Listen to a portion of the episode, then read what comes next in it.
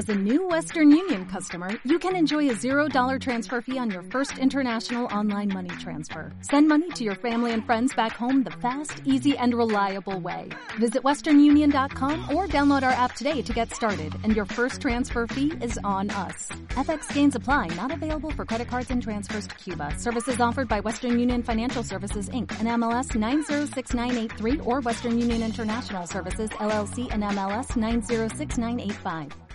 Bienvenidos a la tercera parte del podcast número 77 de Crónicas Gumba. A mi lado, Víctor Dalos. Buenos días, tarde, noche, según esto escuchen. Y repite, Andrés Valencia. Hola, volví otra vez. César Flagstad. Un saludo compañeros y un saludo para los que nos escuchan. Y quien les habla, Sergio Vargas, se gana 81 co. El cantante. El cantante. El día de hoy, César nos trae su reto. No fue muy difícil de escoger para él, según nos comentó. ¿Cuál juego es? Uncharted 4 A Thief's End. ¿Y qué nos quedamos escuchando? A Thief's End.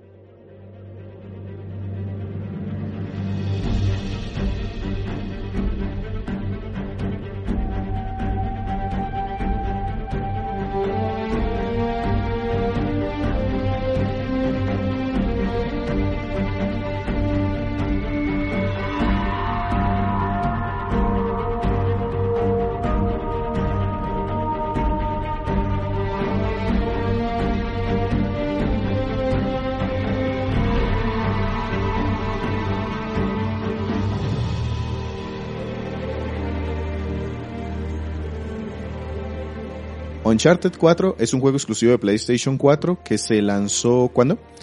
El 10 de mayo del 2016. ¿Y qué tipo de juego es? ¿Y qué nos traes antes de entrar en el juego de lleno? Bueno, el juego es un título de acción y aventura en tercera persona que fue desarrollado por Naughty Dog y publicado directamente por Sony. Y pues la verdad es la, el cierre de la historia de Nathan Drake, del protagonista de los juegos anteriores. Les voy a hacer un pequeño resumen porque ya hemos cubierto prácticamente toda la trilogía. Digamos que eso era una de las cosas que me fastidia un poquito de hablar de este juego y es que todo el mundo ya ha hablado de este juego. es muy popular y lo tiene todo Raimundo y todo el mundo. Sin embargo, pues hay que hacer el, el Pero el mira que hay, hay un tema aquí particular y es, digamos que las estadísticas que sacan en los medios, principalmente PlayStation 4 sufre de ese mal. Cuando una persona compra la consola, normalmente busca los últimos juegos que tiene esa consola y devolverse no es lo más común. Y eso hace que los exclusivos de PlayStation 4, si bien venden mucho, nunca son los más vendidos de la consola. Pero es precisamente porque los más, o sea, ellos distribuyen esa exclusividad como a lo largo del tiempo. Entonces, si en este momento el exclusivo es Exacto, X, a eso voy, que el exclusivo de turno es el que se está vendiendo y los anteriores parece que los olvidaran los nuevos compradores. Entonces, de Uncharted Drake's Fortune, hay una reseña escrita que publicó Sergio en marzo del 2019. Sí.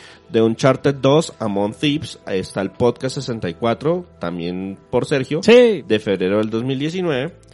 Y de Uncharted 3 tenemos Drake's, eh, Uncharted 3 Drake Deceptions, es el podcast 54 en el que nos apoyó Renzo Camargo de marzo del 2018. Saludos a Renzo. Entonces, no les voy a hablar de la compañía porque eso lo cubrimos en el podcast de Uncharted 3 y pues si quieren aprender acerca de toda la franquicia, los invitamos a leer esas reseñas, a escuchar esos podcasts y con eso se ponen al día de toda la historia. Igual, lo que les comentamos previamente, todos los capítulos de Uncharted son historias autocontenidas que mantienen los mismos personajes, pero están contando la historia del momento. Entonces les voy a hablar un poquito desde el desarrollo del juego como tal. El estudio empezó a trabajar en el juego en 2011, justo después de la salida de la tercera entrega, pero el problema era que el Naughty Dog estaba sufriendo problemas de crecimiento y es que ellos habían decidido en el 2009 separarse en dos equipos de trabajo. Uno que se iba a encargar de The Last of Us y de manera simultánea en Uncharted eh, 3. Y eso funciona bien siempre. Sí, el problema es que en realidad nunca tuvieron dos equipos, porque mientras en un equipo estaban trabajando cerca de 200 personas esforzándose al máximo para terminar The Last of Us, el equipo que trabajaba en Uncharted 4 era tal vez la tercera o la cuarta parte del, del- necesario y era muy complicado incluir personas nuevas porque se necesita darles la capacitación, darles el conocimiento, que estén dispuestos a sufrir el crunch que es tan común en esa, en esa compañía, etcétera, etcétera. Los problemas se hicieron evidentes en marzo del 2014, cuando Amy, Amy Henning, la directora creativa de la franquicia, y Justin Richmond, el director del juego, abandonaron la compañía en circunstancias que nunca fueron muy detalladas. Algunos dicen que los echaron, otros dicen que encontraron nuevas rutas, etcétera, etcétera. El tema es que Amy había sido prácticamente la creadora de Uncharted y todas las decisiones creativas de toda la franquicia reposaban en ella y pues que se fuera era un descalabro terrible para la cuarta entrega. Pero en su reemplazo lo que hicieron fue nombrar a Neil Druckmann y Bruce Straley, quienes venían de trabajar en The Last of Us y pues eran los niños maravilla porque acababan de sacar 50 mil millones de premios de lo mejor del año, la mejor música, la mejor historia, la mejor no sé qué. Entonces, ellos la idea inicial que tenían, y esto viene de las entrevistas que concedieron para el libro de Blood, Sweat and Pixels, le requiere un capítulo dedicado al Uncharted, ellos inicialmente querían solamente direccionar el barco mientras conseguían reemplazos permanentes, pero finalmente les tocó completar el proyecto. Lo primero que hicieron fue que prácticamente desecharon ocho meses de la, de la historia de lo que había dejado Amy Henning y su equipo. Y el reto era grande porque la fecha de lanzamiento estaba planeada inicialmente para el 2015. Pero aceptaron con una condición. Y eh, la misma recibió el apoyo de la gerencia y es que podían llevar a cabo su visión creativa. Es decir, podían cambiar lo que se les diera la gana. Si ellos le mantenían esa condición, ellos Aceptaban estaban- el proyecto. aceptaban el proyecto. O sea, yo hago, yo me comprometo, pero si usted me deja hacer lo que yo necesite hacer. Y por eso fue que de entrada cortaron ocho meses de trabajo de historia, de trama. La historia original era bastante diferente a lo que terminó en la eh, finalmente saliendo. Muchísimas cosas cambiaron. Unas cosas salieron, agregaron otras. Varias lo que hicieron fue perfeccionarlas, o sea, ya estaban más o menos funcionando. Y lo que dijeron es, no, no, pulamos aquí, pulamos a las allá y los mantenemos les los tomó les tocó trabajar eh, pues primero en construir una narrativa completa y es que muchas escenas aparecían en- dentro de su libreta como persecución épica y no sabían qué más iba a pasar entonces sabían que en el capítulo X del juego había una persecución épica ¿de quién? ¿contra quién? ¿y qué pasaba? Pero había una persecución épica entonces, eso es muy común en los juegos de Uncharted, que existe una escena así, La icónica del juego. así impresionante, que se destruye, que se hunde, que se, lo que sea, que me tocó montarme en un avión, ¿eh? que, y sobre esa escena que lo tienen planeada, es que construyen um, la parte de las mecánicas y parte de la historia, cómo van a pegar esa escena, en qué parte de la historia debe ir, etcétera, etcétera. Y aún así, esforzando al máximo el equipo que estaba acostumbrado al crush, eh, se dieron cuenta que no iba a estar listo. No llegamos. No llegamos. Nos podemos esforzar todo lo que queramos y a 2015 no llegamos. El título completo del juego se reveló en el E3 del 2014 y dejó claro que sería la última aventura de Nathan Drake y que saldría en un momento del, de la- del, del siguiente año. Por- Porque incluso en el tercero ya habían dado como visos de que se podía cerrar la historia ahí, incluso. Sí, pues, el tercero, digamos que tenía la pinta de que cerraba la trilogía, pero en este fueron enfáticos en, por eso se llama A Thief's End, el final del ladrón. Y adicionalmente, dentro, dentro del tráiler inicial se dieron cuenta, oiga, es posible que el personaje hasta se nos muera en algún momento, ya sea del juego o al final del juego, pero definitivamente esta es la última historia que vamos a contar con Nathan Drake. El título recibiría finalmente tres retrasos adicionales luego del anuncio original. Primero lo pasaron a marzo del 2016, luego a abril del 2016 y finalmente a mayo del mismo año y esa fue la fecha final de salida. Ok, pero entonces fue un periodo de tiempo algo amplio, pero sirvió para desarrollar y terminar su Pues teniendo en cuenta que el juego ya había estado en preproducción bastante tiempo, pero que los muchachos llegaron a acabar con ocho meses de trabajo, pues estamos hablando de que el desarrollo prácticamente reinició con alguna ventaja de, con algo de recorrido en 2014 y terminó en 2016. Estamos hablando de casi dos años con el equipo completo. Entonces, eh, y sobre todo que este es el, el capítulo ya final de Nathan Drake, entonces puedes contarnos de qué trata la historia de Uncharted 4. Pues la historia empieza un poquito lenta. El juego arranca en medias res, es decir, en medio de la historia de capítulo X, más o menos como en la segunda entrega que arrancaba uno en un momento más o menos como a la mitad del camino y luego nos regresamos O sea, el pasado nos persigue.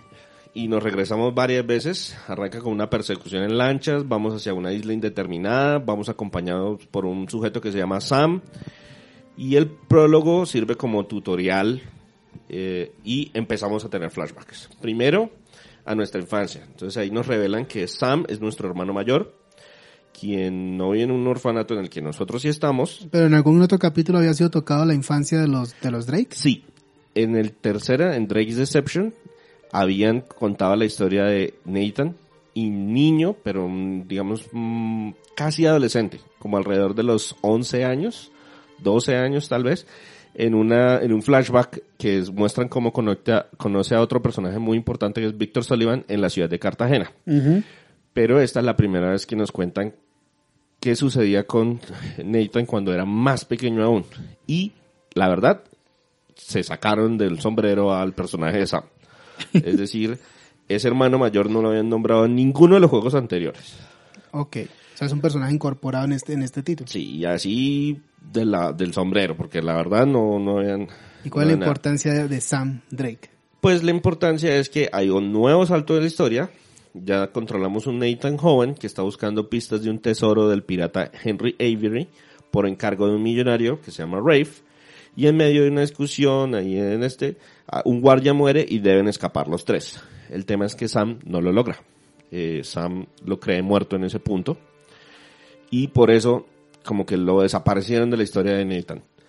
El man, mi hermano murió hace 15 años, pero nunca se lo volvió a nombrar a nadie. El único que sabía de la existencia de Sam era Víctor, porque él me conocía desde más pequeño, pero de resto como si no existiera. Y luego la historia regresa al presente. En el presente, Nathan está casado, trabaja en una empresa que recupera cosas hundidas de ríos y del mar, Una empresa de salvamento. una empresa de salvamento, y se nota que añora los días de cazatesoros, O sea, está casado, retirado, pero aburrido. tanto como aburrido no se puede decir, pero eso de que mira al al- a las imágenes, los objetos que dejó de las historias anteriores y, y lo, lo recuerda como con cariño y ay, esa época en la que yo hacía tal cosa. Como un deportista olímpico Sí. que ya, oh, yo gané medallas y hice no sé qué. Y ya no, ahora estoy retirado y ahora todavía no es padre de familia, pero mi tiempo se la pasa es haciendo papeleo y cosas por el estilo. Y pues toda esa vida familiar, que de hecho tenemos que experimentarla un pedacito, hay una escena muy icónica y es que eh, la, nuestra esposa Elena Fisher, que es la personaje que estuvo en los tres juegos anteriores, como nuestro interés romántico, y ahora es nuestra esposa, nos propone que, que ella lava los platos y finalmente le decimos que no, que el que lava los platos es el que pierda jugando esa cosa que usted juega y es un PlayStation 1 y hay un nivel de Crash Bandicoot dentro del juego. Pero pues sí se le nota a Nathan que está aburrido de que llenar papeleo, de que sí añora sus épocas de cazador de tesoros. Y es en ese momento en que reaparece de repente su hermano.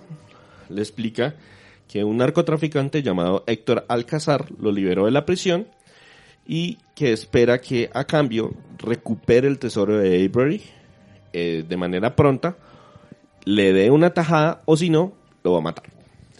Y pues, ni corto ni perezoso, le decimos mentiras a nuestra mujer y nos vamos a cazar tesoros a buscar el, Se el fueron- tesoro perdido de Henry Avery. Se fueron de farra. Sí. Pero ella lo conoció así.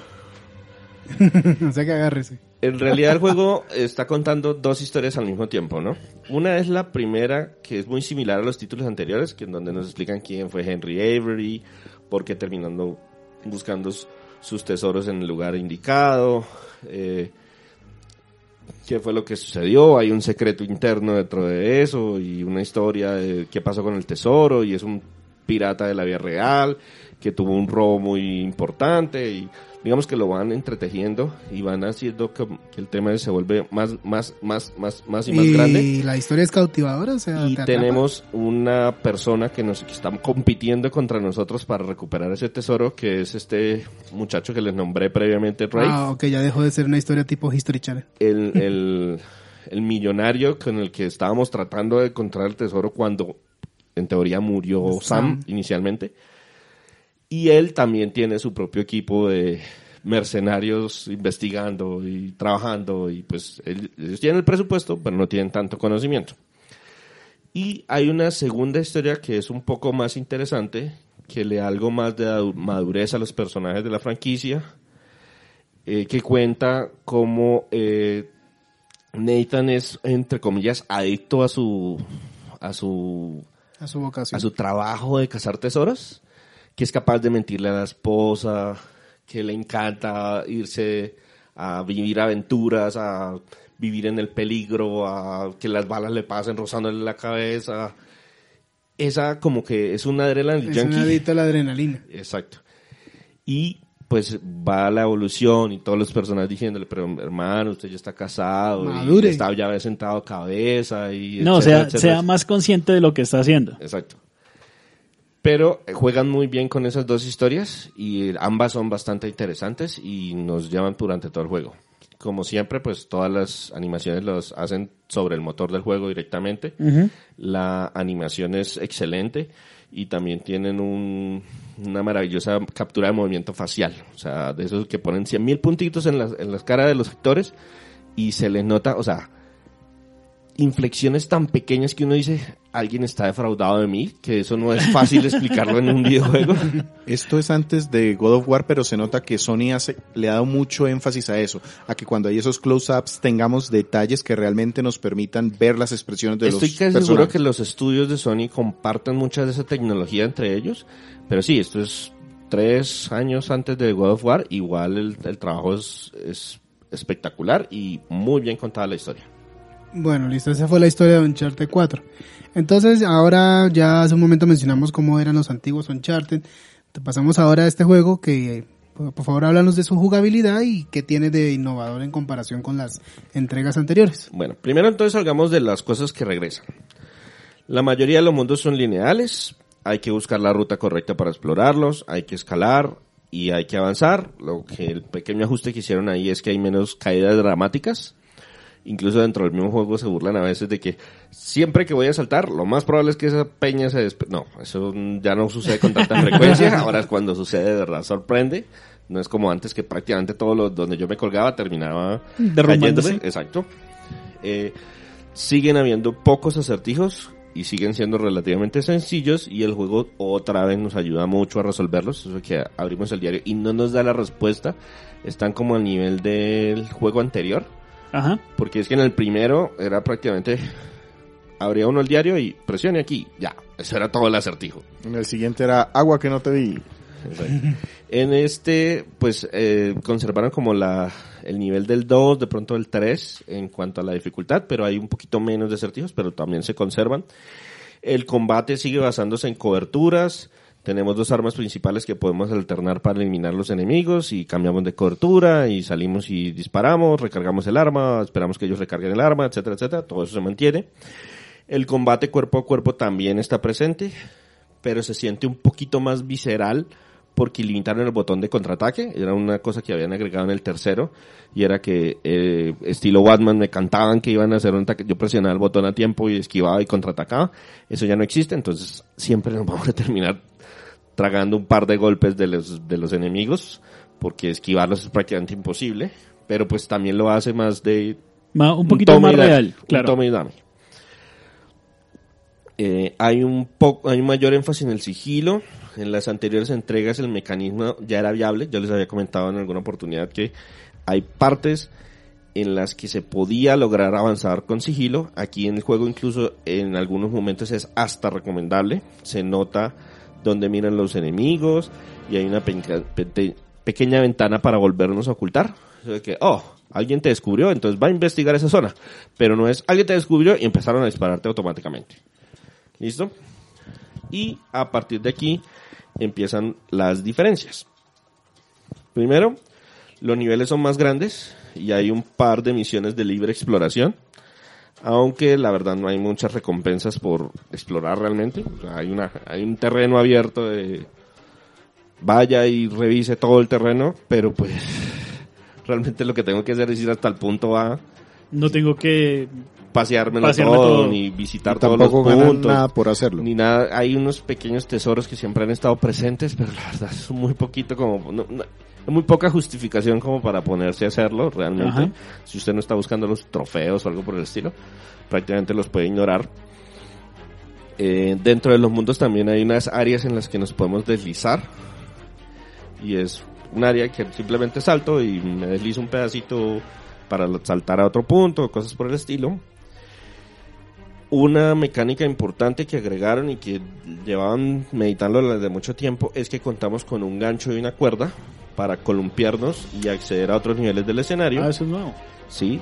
Y con eso también podemos cubrir amplias distancias. Y mecánicamente es muy sencillo. Lo que hicieron fue que si puedo colgarme de allá, me aparece una, un, ¿Un prom- icono? un icono visual, que eso no les gustaba mucho al principio porque, oiga, es que eso se ve como feo porque el juego no tiene mucho, mucha interfaz de usuario. Exacto, porque es que si miramos el juego como tal es cinematográfico, no tenemos indicadores de balas o indicadores de salud. No, nada. balas, balas Eh, bueno, siempre, sí. era lo único que teníamos. Las balas y el arma que estábamos utilizando era lo único. Porque todo lo demás se veía era como, Muy cinematográfico, Exacto. pantalla limpia. O sea, solamente lo que estamos, lo que, lo, lo que, es- lo que estamos viendo en el juego. Pero entonces aquí lo implementaron, no, oiga, si aparece allá, yo presiono un botón, eso significa que yo puedo presionar el botón y ella se va a agarrar mi gancho. ¿Que ¿Por qué terminaron diciéndolo así? Dentro de los diarios de desarrollo, ellos mencionaron que lo que, que querían evitar era que todo el mundo empezara a pararse en todas las partes del mundo a, A presionar, disparar, a disparar el gancho, a ver, a ver, a ver, a qué le pegaba. Entonces esa mecánica es una mecánica nueva. Otro elemento que aparece con más énfasis que lo que sucedía antes es que podemos conducir varios vehículos y la verdad se manejan bastante bien. Y se dejan coger, o sea, me, me No. explico. eh, en cualquier, veo el vehículo, me monto y No. arranco. No. es solamente en el escenario, si el escenario me permite mover el vehículo. Exactamente, es, es como el juego es lineal, entonces en este escenario tengo que, aquí me dan las llaves del carro y... Este es el nivel de la persecución emocionante. Exacto, de la persecución emocionante, o de la exploración en el vehículo, o del, como les decía, esto empieza en, med- en medias res, es decir, arrancamos en una carretera, en una carrera con una lancha. Ajá. Entonces, conduzca la lancha, así se acelera, así se... re- se manejan bastante bien y le dan dinamismo a algunas escenas particulares, lo hicieron así como muy puntual. Otro elemento que mejoraron fue la inteligencia artificial, hay ataques coordinados, hay cooperación entre los enemigos, hay flanqueos, se cubren mejor y la mayor parte del juego nosotros estamos acompañados. Ya sea por Sam, que se nos une en un capítulo muy temprano dentro del juego, o más adelante por otros diversos personajes. Como Sullivan o... Y lo que sucede es Oh. que estos también responden mucho mejor. La inteligencia está muy bien lograda. Es decir, no hacen todo el trabajo por nosotros, pero yo les mencionaba que podemos ser sigilosos y si nosotros somos sigilosos, nuestros compañeros también son sigilosos. Ah, qué bien. Por lo menos no están corriendo ahí. ah, y uno... Sí, entonces si yo estoy oculto dentro de la, dentro del pasto, ellos no están allá de pie disparando, ellos también están ocultos dentro del pasto. Incluso hacen un poquito de trampa, porque No los ven los enemigos, Sí. pero mantienen el sigilo. exactamente. Y Eso lo mismo, bueno. si yo ataco, si yo ataco, o sea, si yo hago un takedown o una, un derribe dentro del mundo, dentro del modo de sigilo, y ellos tienen un enemigo cercano, también ellos pueden hacer el takedown automáticamente. Bueno, hasta ahí llego yo con mis comentarios en el modo de campaña. Si tienen alguna pregunta, hablen ahora o callen para siempre, porque voy a pasar al modo de multijugador. Eso es... No es nuevo. No es nuevo, pero sí les voy a con- mencionar brevemente en qué consiste el modo jugador. Es Multijugador. sí, multijugador. Tiene cinco modalidades, todas son por equipos. Está el Team Deathmatch, el Ranked Team Deathmatch, que eso es tal como suena, matar a los otros. Está el modo Plunder, que es como un capturar la bandera, pero entonces lo que hacemos es que eh, vamos y recogemos un tótem y cargamos el tótem hasta nuestra área, hasta nuestro cofre. Captura, la, captura el tótem. Exacto. Pero pues ese tótem tiene un peso y no vuelve puedo- lento el equipo eh, y no, me vuelve, len- vuelve lento al, que Al está- jugador que lo carga. al que lo Es. carga. Está el modo Command, donde es un capturar eh, áreas y obtener puntos. Durante un tiempo. Pero tiene la, la, la diferencia de que hay un comandante dentro de cada equipo y eliminar ese comandante tiene puntos adicionales. Y ese lo eligen porque es el mejor jugador del equipo. Ok. Y también hay una modalidad de trials que es el equipo versus un equipo de la computadora. Es como un team match, pero contra la computadora. Y en este modo hay poderes místicos que se pueden utilizar si se encuentran los tesoros dentro del mapa. Eso es nuevo. Y entonces eso me permite moverme más rápido, hacerle daño a los que están alrededor, curar a los que están alrededor, cosas por el estilo.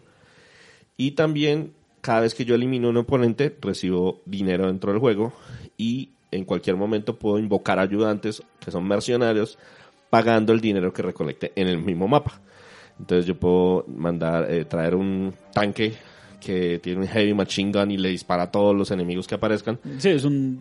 Y va aparte todo. Eh, armado con protección. con, to- con protección, su armadura, etcétera, etcétera. Pero pues así el mismo, el otro equipo puede hacer lo mismo y invocar curanderos, francotiradores, Dos tanques. sí, cosas por el estilo. Entonces es bastante dinámico. Al final ellos agregaron también un modo como de hordas, que en mi equipo y van llegando enemigos más y más y más y más, más complicado. La verdad lo probé muy por encimita como para comentarles en qué consistía cada modo. Eh, todavía tiene bastantes jugadores a hoy, 2020. Pero pues eh, están más enfocados en algunos modos de juegos que en los otros. Sobre todo ese Plunder eh, pegó bastante bien y es uno de los favoritos del público. Eso en cuanto a la jugabilidad de Uncharted 4 a Thief's.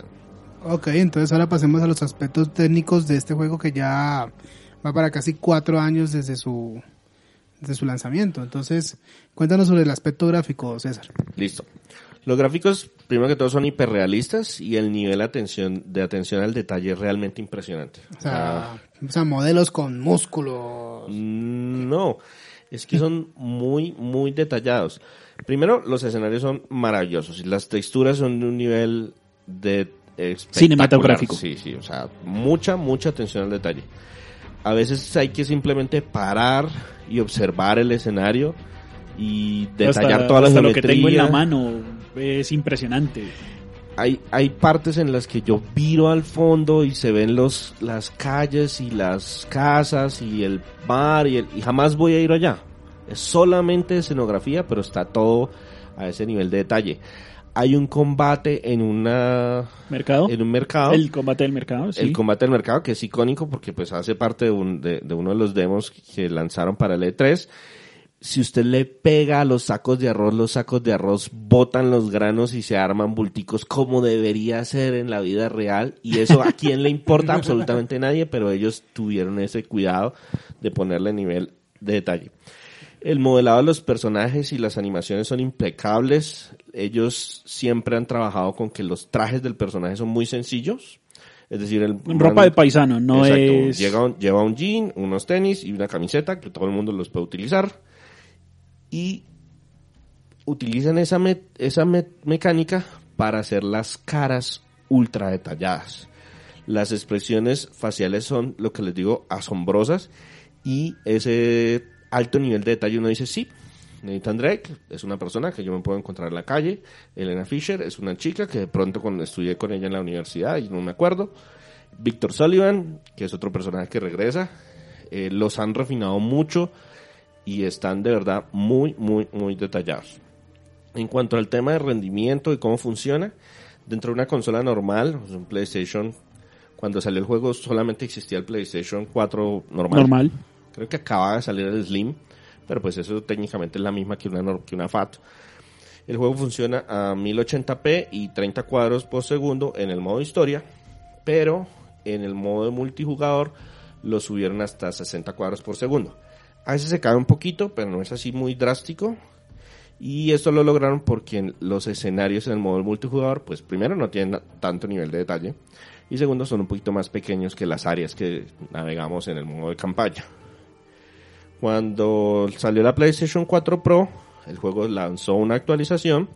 Esto lleva el juego a 1440p y 30 cuadros por segundo. Se tuvieron Estables. que mantener estables en la Pro. Y el modo multijugador, que en realidad corre a 900p, lo subieron hasta 1080p y conservaron los 60 cuadros por segundo en, multi- en multiplayer. O sea que gráficamente Naughty Dog se fajó.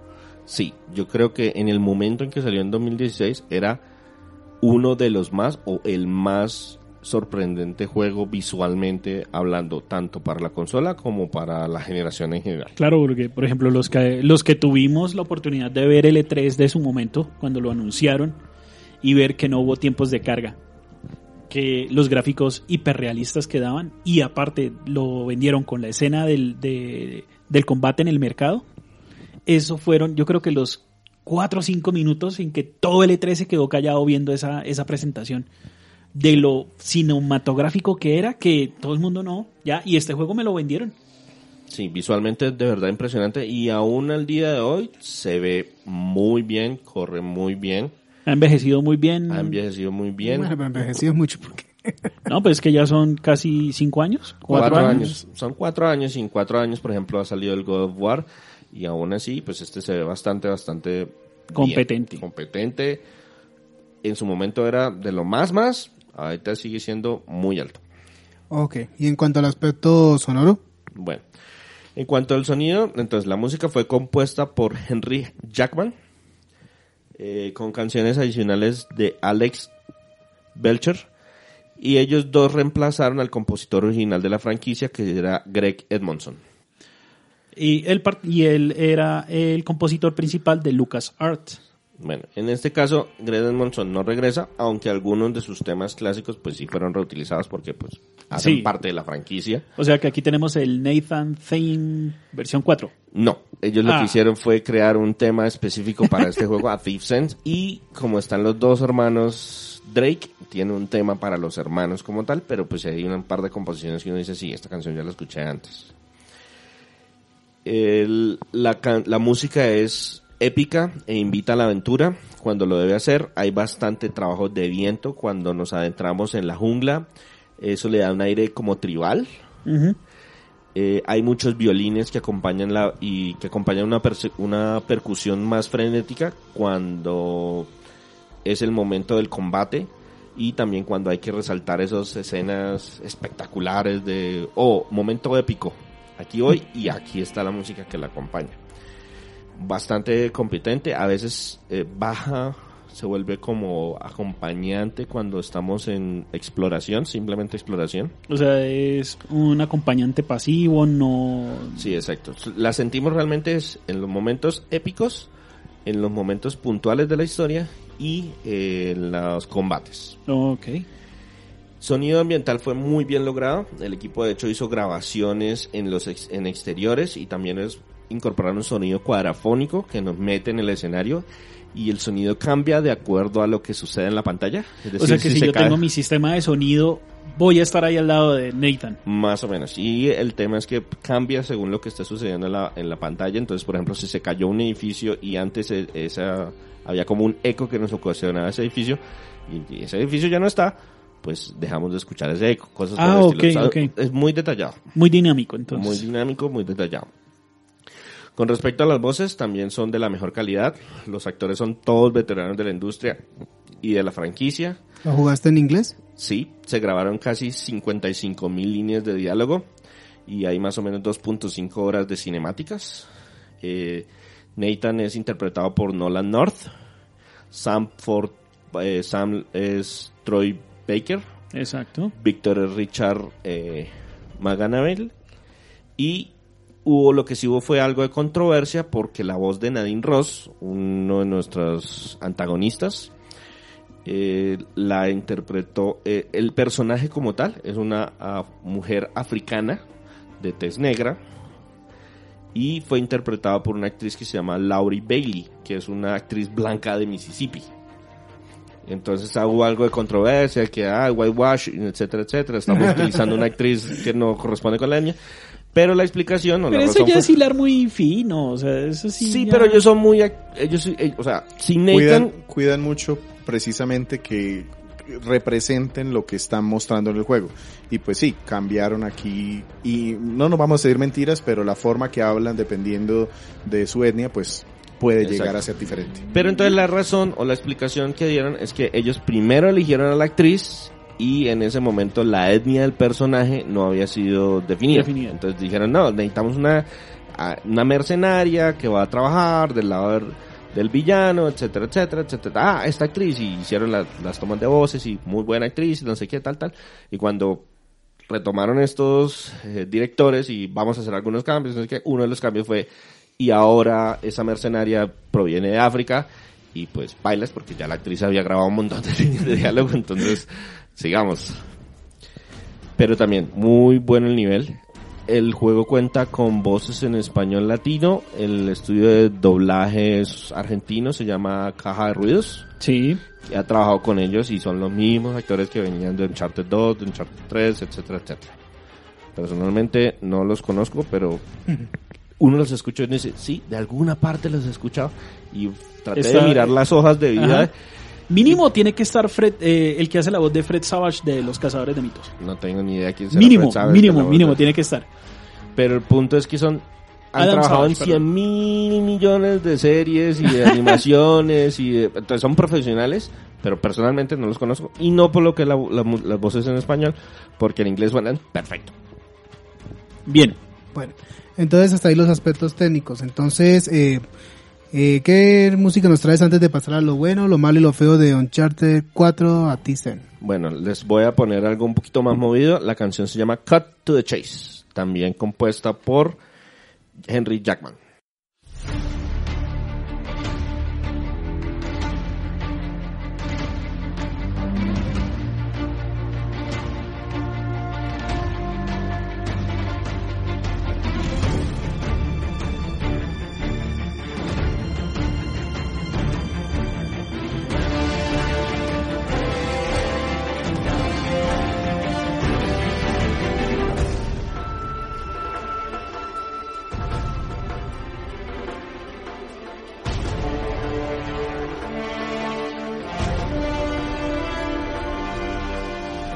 Listo, César. Entonces, para, rápidamente, ¿qué es lo bueno que encontraste en Uncharted 4?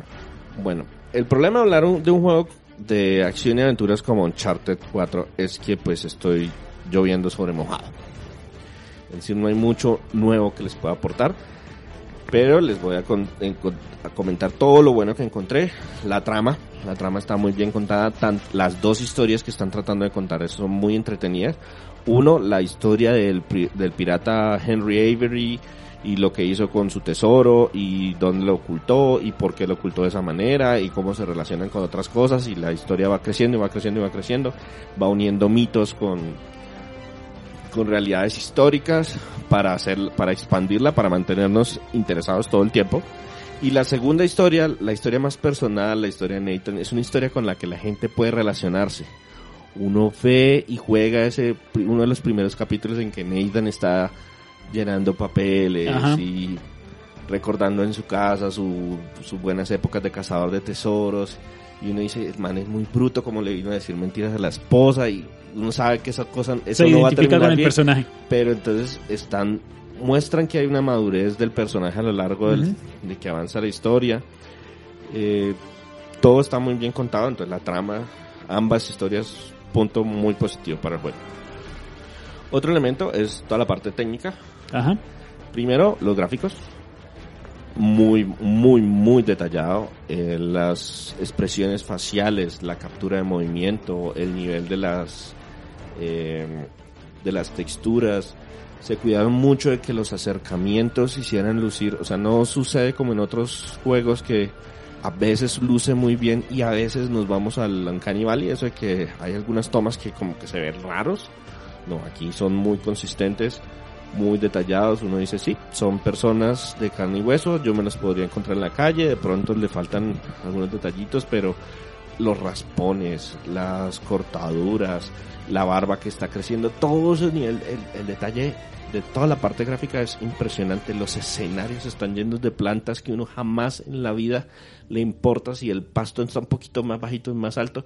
Aquí no, aquí todo se mueve como se debe mover. Es, es impresionante de verdad el, el mimo que tuvieron con todo el aspecto gráfico. Una de las ventajas que tienen es que, pues, como son escenarios más o menos lineales, no son tan lineales como en otras entregas, pero ellos pueden conducir la, la historia y saben qué va a cargar después y todo el tema, pues esos pueden ser muy cuidadosos con eso, pero sí se les abona mucho el tema en la parte gráfica. Y el sonido también es otro punto técnico muy sobresaliente. Los actores, lo que les decía, todos en inglés son actores profesionales que han trabajado en una gran cantidad de juegos que conocen a plenitud los personajes, incluso en los diarios de desarrollo. Ellos mencionaban que ellos aportaron también algunas frases de eso que, oiga, no, eso no lo diría Nathan, o no, eso no lo diría O sea, Elena, ya, o lo ya había, ya había un conocimiento tal del personaje que aún sin la dirección creativa de, de esta señora, de Amy. de Amy, sabían cómo se podría comportar el, eh, cómo podrían llevar la serie y que se mantuviera pues en un, en un guion establecido. Exacto. Y el otro punto positivo es la jugabilidad en general. Eh, ya es un producto maduro. Se incorporaron algunas novedades, aunque no fueron así grandiosas o espectaculares de que, oh, reconstruimos el juego. No, pero se refinaron muchos elementos, las coberturas, el funcionamiento de las armas, el manejo, la aparición del gancho, la conducción de vehículos, todos esos elementos también hacen la jugabilidad muy sólida y es un punto muy fuerte del- de, este juego como tal. O sea que sí. podemos esperar un Uncharted 5 pero con otro personaje. De hecho, el juego, eh, inicialmente a este juego le iban a hacer un contenido descargable porque les había ido muy bien con The Last of Us eh, Left Behind. Sí. El contenido descargable que hicieron para The Last of Us. Y ellos empezaron a trabajar en un contenido descargable para este título. Luego se dieron cuenta que estaba creciendo tanto que, decidieron volverlo un, un título aparte. Es un spin-off que se llama eh, Uncharted Lost Legacy que no cuenta con Nathan Drake, sino con un personaje Chloe del segundo juego de Uncharted. Exacto. Y ella y otro personaje son los que son los protagonistas de ese quinto o spin-off de la franquicia. Que de pronto les traemos más adelante. Cuando ya no- Bueno, cuando entonces- descansemos un poquito de Uncharted. Demasiado Uncharted, cuatro títulos. Entonces, eh, ya que has hablado eh, tan maravillosamente de este título, ¿sí le queda algo malo, algo feo? Pues malo como tal, yo creería que no. Wow, o sea, O sea- que tachemos esa parte. Sí, es un título muy completo. Por donde se le vea, es un título muy completo. Tiene modo multijugador, que es bastante entretenido. Eh, gráficamente es impresionante. Y la trama es muy buena. Los personajes son creíbles. eh, los gráficos, el sonido sobresalientes. La jugabilidad está bastante refinada. Entonces, como algo malo, es muy difícil encontrarle. Aquí estaba diciéndolo con unos ojitos todos brillantes. Entonces, es hora de la, de que, del, del dictamen del, del juez Gumba. No, porque sí tiene algunos feos. Es Ah. decir, cositas que le molestaron a César, pero que de pronto no dañan la experiencia del juego como tal. Entonces, ¿qué te molestó? Primero que todo, hay poco que hacer en las áreas abiertas. O sea, crearon un par de escenarios que son abiertos y, oiga, usted puede explorar todo lo que quiera. Pero ¿para qué? O sea, No, no, me, no, no me estás dando la, La la, motivación. de ir a hacer esa, de ir a Exactamente, recorrerlos. Exactamente. no. Entonces, sí, puedo explorarlos, pero realmente faltaba que me pusieran a explorarlo de esa forma. Es como más como si se estuvieran poniendo al día de que no, es que ahora casi todo el mundo tiene mundos abiertos. Pues entonces hagamos área abierta. ¿Y qué hay para hacer en esa área abierta? No, pues. O sea, sirvió de puro relleno. Sí, no. mm, Sentí que sobraba ese pedacito del área abierta, pero pues habrá gente a la que le habrá encantado que le hayan dado la posibilidad de explorar. A mí, a mí personalmente me parece que, que estaba sobrando en algunas partes. Otra, otro tema que también, y es que el tercer acto se siente un poquito largo. Yo estaba acostumbrado a que los juegos de Uncharted estaban alrededor de las 10, 12 horas de juego para terminar el modo campaña. Y este se extendió, estamos hablando casi de 16, 17 horas.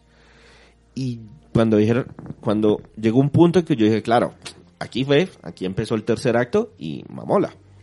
no empezó el tercer acto, seguimos en el segundo, entonces el tercero se vio como extendieron, como que se extendió más de lo que yo estaba esperando, entonces al final como que, ¿saben qué? Ya, cábese, o sea, esa última hora la pudimos haber cortado, un pedazo lo pudimos haber rematado porque no me aportó así tanto como yo esperaba.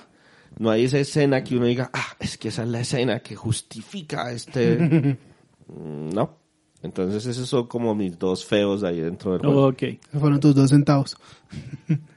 bueno, entonces ahora sí pasemos al juez Gumba. ¿Cómo calificarías este juego? ¿A quién se lo recomiendas? A mí me parece que este es un juego de esos que son indispensables. Eh, todo el mundo debería jugarlo. Hasta yo. Andrés debería jugar los anteriores por lo menos, porque ya los tenía, o ya los tiene. ¿Ya no? Bueno, porque ese fue un experimento que jamás sacó adelante. Pero sí se me hace que es un juego indispensable. Es un juego que fácilmente puede conseguir una consola prestada y pasarlo en un fin de semana, haciendo el, eh, enfocando, en- enfocando solamente es autocontenido. Entonces pueden empezar y terminar con este título y no probar ninguno de los anteriores. E igualmente, si se animan, ahí está el Nathan Drake Collection, donde consiguen los tres juegos. los tres títulos anteriores, Entonces- que también son bastante recomendados. Entonces se me hace que este es un juego indispensable. Perfecto. Y en cuanto a calificación, yo le daría un 9 sobresaliente. No le alcanza para el 10 porque no es un juego perfecto. Y a mí me cuesta muchísimo trabajo poner 10, pero yo diría que es un 9 grappling hooks sobre 10. Perfecto. Entonces hasta aquí Uncharted 4 a Tizen. Reto cumplido. Y Sí. por favor no me hagan jugar más Uncharted por un buen tiempo. Creo que no he comprado los Legacy y me voy a El, si- el siguiente reto porque, va a ser los Legacy. Va a ver. porque entre 2019 y 2020 he jugado cuatro Uncharted y son muy buenos, pero no salieron de esa forma. Salía uno cada O tres sea, ya, años. ya- ya te tocó desintoxicarte.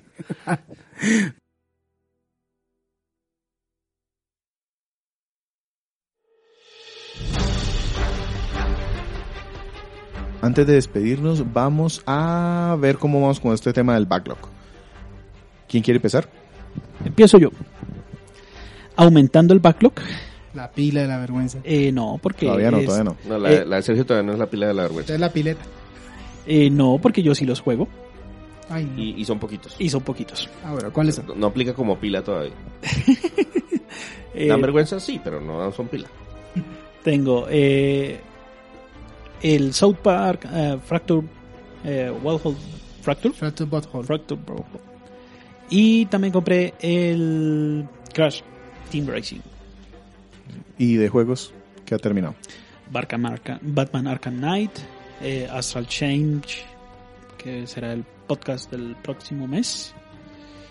Y quedo desocupado. No, pues dos No, y no. dos, súper bien. Sí, dos y dos, porque sí tiene varios pendientes de, otra, de, de antes, ¿no? Sí, claro. No, no, pero pues Sí, por lo sí, menos está no aumentó. balanceado. Está No aumentó. balanceado. están. El Jin y el Jam. Listo, voy yo. Yo compré Yokai Leile Impossible Lair, el segundo juego de la serie, que es un juego de ¿Lo dos dimensiones. físico o No, Lo conseguí por en físico. Lo conseguí en físico para el Nintendo Switch. Porque yo vi que bajó esta semana. Exacto, por eso. Es muy buen juego. La verdad, estoy muy contento con, con... Es un Donkey Kong hecho por la gente que hizo Donkey Kong de Super Nintendo. Guacamole Double Pack. Ese en realidad fue un cambio por un juego de Switch, por el Yu-Gi-Oh! que realmente pues me sentí solo jugando esa vaina, entonces dije no, no, no lo voy a seguir jugando, entonces lo cambié por este Guacamole Double Pack. Me encantó el primero y el segundo lo tenía ahí en mi lista de compras, entonces decidí comprarlo. Y terminé Dragon Quest 11 Estoy, pues ya lo terminé, pero estoy en el postgame, ya estoy contra el jefe final ahí con mascarita y todo, maldito muchacho, llegué con los niveles por debajo, pero ahí no voy. importan los niveles ahí. Más o menos, porque hay que utilizar un ítem ahí y luego hacerle el daño suficiente para que no me mate, porque tiene un ataque que con uno solo me bota a dos personajes. Entonces sí vale un poquitico el nivel. Flaming the Flute y Outlast. Ahí estuvo mi, los juegos que terminé. Listo. Yo entonces de mi parte. De mi parte yo voy con números rojos. Porque terminé el eh, Uncharted 4, A Thief's End, que era mi reto del 2020. Y También empecé a jugar Trials of Cold Steel, es un juego de rol de esos que también es, es uno de mis compromisos de este año. Voy como por la mitad, pero no, no avancé tampoco mucho. Y digo que voy en números rojos porque me llegaron un montón de compras de Limited Run Games, que yo les había mencionado que tenía varios pendientes que nada que me llegaban y pues ahora llegaron todos el tiempo, entonces estoy en números rojos. Me llegó Luminous Avengers eh, 9 para PlayStation 4, que eso es una continuación de la, un spin-off de la saga de Striker Gumball, Azure Striker Gumball. Me llegó River City Girls, y que es un beat'em up de la vieja usanza desarrollado por Way Forward Games. Con chicas. De la, Son las novias de, de los- Kunio Kun. de los Son las novias, ahí aparecían en el NES. Eh, también me llegó Blazing Chrome, que es como un sucesor espiritual de los juegos de contra viejitos. Ah, yo quería jugar eso. Y me llegaron dos eh, compras así espontáneas. Star Wars Racers Revenge. Víctor re- eh, reseñó el Star Wars Episode 1 Racer. Sí. Esta es como la continuación, como la versión 1.5, porque no se concentra tanto en el episodio 1, pero es la misma mecánica Ah, con los ok, mismos es carrera de pods. carrera de pods, etcétera, etcétera, y salió para PC exclusivamente, creo que el año siguiente al episodio al, al episodio 1. Entonces este tiene la- las texturas mejoradas y etcétera, etcétera. Y un tiro al aire que se llama Marenian Tavern Story. Sí, exacto. Es un juego de rol y administración en el que yo tengo una taberna en un pueblo donde los personajes de rol llegan a pedir bebidas y tengo que mantenerla equipada y administrarla. y Ese me suena interesante, ojalá lo termine. Vamos a ver, no es- Eh, lo eh. compré porque no era muy largo y me justificaba Eso, para, eso- para- eso para me sonó, eso me sonó como que si no iba a ser ingeniero, entonces me iba a quedar a ser el barman y escuchar los problemas de los demás. Pero pues esas fueron mis compras porque llegaron todas al tiempo. Ese pega con el Moonlighter, que yo lo tengo por ahí pendiente para es jugar. posible. Bueno, en cuanto a mí, pues eh, protesto, me quieren imponer la lista completa desde diciembre porque como yo no vine al último podcast, pero bueno, Culpa nuestra no fue. Ajá.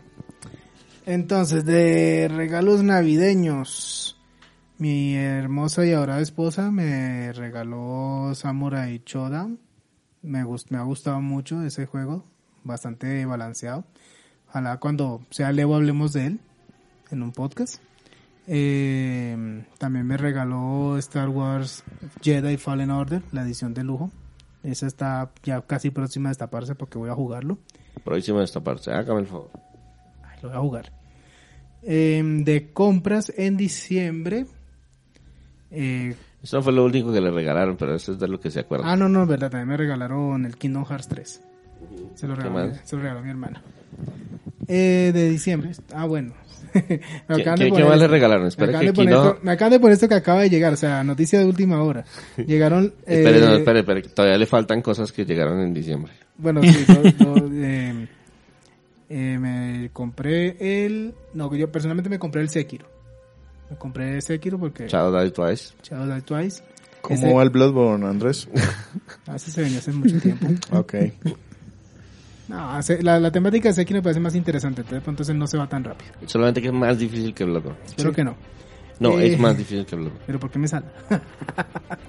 Y también le regalaron un FIFA.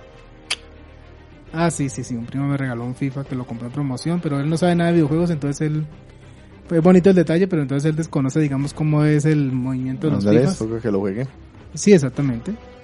Eh, entonces, ese fue, eso fue diciembre, pero me llegaron también unos encarguitos de última hora. No de última hora porque los la dejaba comprar recientemente, sino última hora porque apenas llegaron. Que fueron los dos pedidos que hice para el Black Friday gracias a César, que fue el Spider-Man Game of the Year Edition. No puedo decir GOTY porque decir GOTY es tabú en este grupo.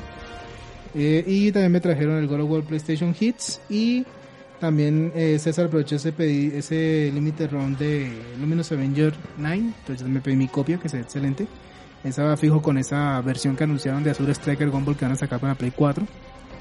Y para el mes de diciembre jugué, como era vacaciones familiares y todo eso, pues solamente alcancé a jugar la mitad de mi autorreto que fue eh, South Park The Stick of Truth. Y luego pasamos a enero. Pero vamos para enero. Ay, ustedes me pusieron dos meses porque no vine al podcast, entonces aguanta. Para, eh, para este mes eh, de Play, no, de Play no compré nada. Compré fue para Switch. Me conseguí por fin el Ring Fit Adventure, que lo estaba esperando que alguien me lo encontrara a, un buen precio. Y la verdad estoy muy sorprendido por la calidad de ese juego, por lo que involucra, que también les sugería a César que lo, que lo, lo, lo pudiéramos reseñar en un futuro podcast. Él puso los ojos en blanco y entonces no sé si eso sea bueno, o malo, pero en- normalmente es malo. pero sí me gustaría que habláramos de él en el futuro. Eh, también me conseguí, eh, me trajeron el My Friend, My Friend Pedro.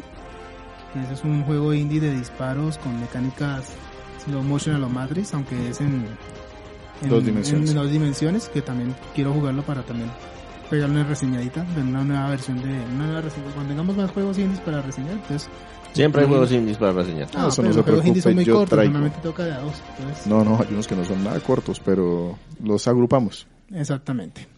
Y también en un cambio conseguí el Fire, no, mentira, ¿cómo es? el Shin Megami, no, ¿cómo es que se llama el juego este? El de Tokyo Mirage Sessions Fire Es el, Emblem. el Tokyo Mirage Sessions Fire Emblem para, para Switch. Gracias No. a esas 80 horas. 91 me terminé yo, me demoré yo. Pero lo terminé. Y no lo voy a tocar en la vida. Porque a Andrés le faltan muchos RPGs por jugar en su colección, sí, por supuesto. Sí, sí, sí. Entonces, entonces, eh, me, me ofrecieron el cambio, entonces yo quise aprovechar, entonces vamos a ver qué pasa con ese después. Y no, hasta ahora eso ha sido enero. Eh, ah, bueno, en enero pues también jugué la otra parte de mi reto que fue que fue el South, el South Park of Fractured Butthole. Entonces jugó Le- los dos South Parks. Stick Jugué of los Truth. dos South Park, jugué eh, The Stick of Truth, Fractured Butthole. Le he metido al Samurai Shodown, pues, Ujú. porque he querido, pa- como para descansar un poco del RPG que, que he jugado, entonces jugar un juego de peleas. Y le, da, le comencé el Ring Fit esta semana, porque apenas me llegó. Entonces eh, le, estaba metiendo mucho tiempo y eh, de verdad es bastante entretenido. Ojalá que pues algún día ustedes o nuestros oyentes tengan la oportunidad de probarlo. Eh, Sergio, por favor, los datos de contacto. Sí, claro, mira, nuestra página de internet www.cronicasgumba.com donde publicamos nuestro podcast y retroreseñas de manera semanal.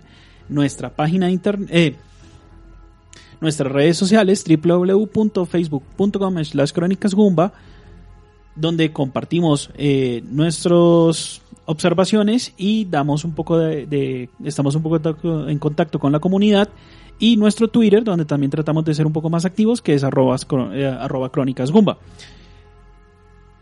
nuestro podcast se publica de manera semanal en iTunes, iBox, Tuning Radio, eh, Google Podcast, mejor dicho, En varias plataformas, las FM, estamos en muchas partes donde No pueden escapar de nosotros.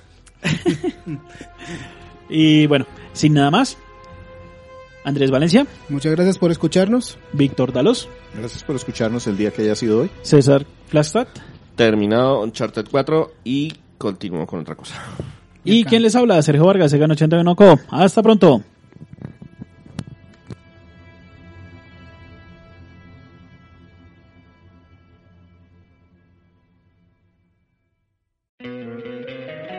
Encantaría tener 100 dólares extra en tu bolsillo? Haz que un experto bilingüe de TurboTax declare tus impuestos para el 31 de marzo y obtén 100 dólares de vuelta al instante. Porque no importa cuáles hayan sido tus logros del año pasado, TurboTax hace que cuenten. Obtén 100 dólares de vuelta y tus impuestos con 100% de precisión. Solo con Intuit TurboTax. Debes declarar para el 31 de marzo. Crédito solo aplicable al costo de la presentación federal con TurboTax Full Service. Oferta sujeta a cambios o cancelación en cualquier momento.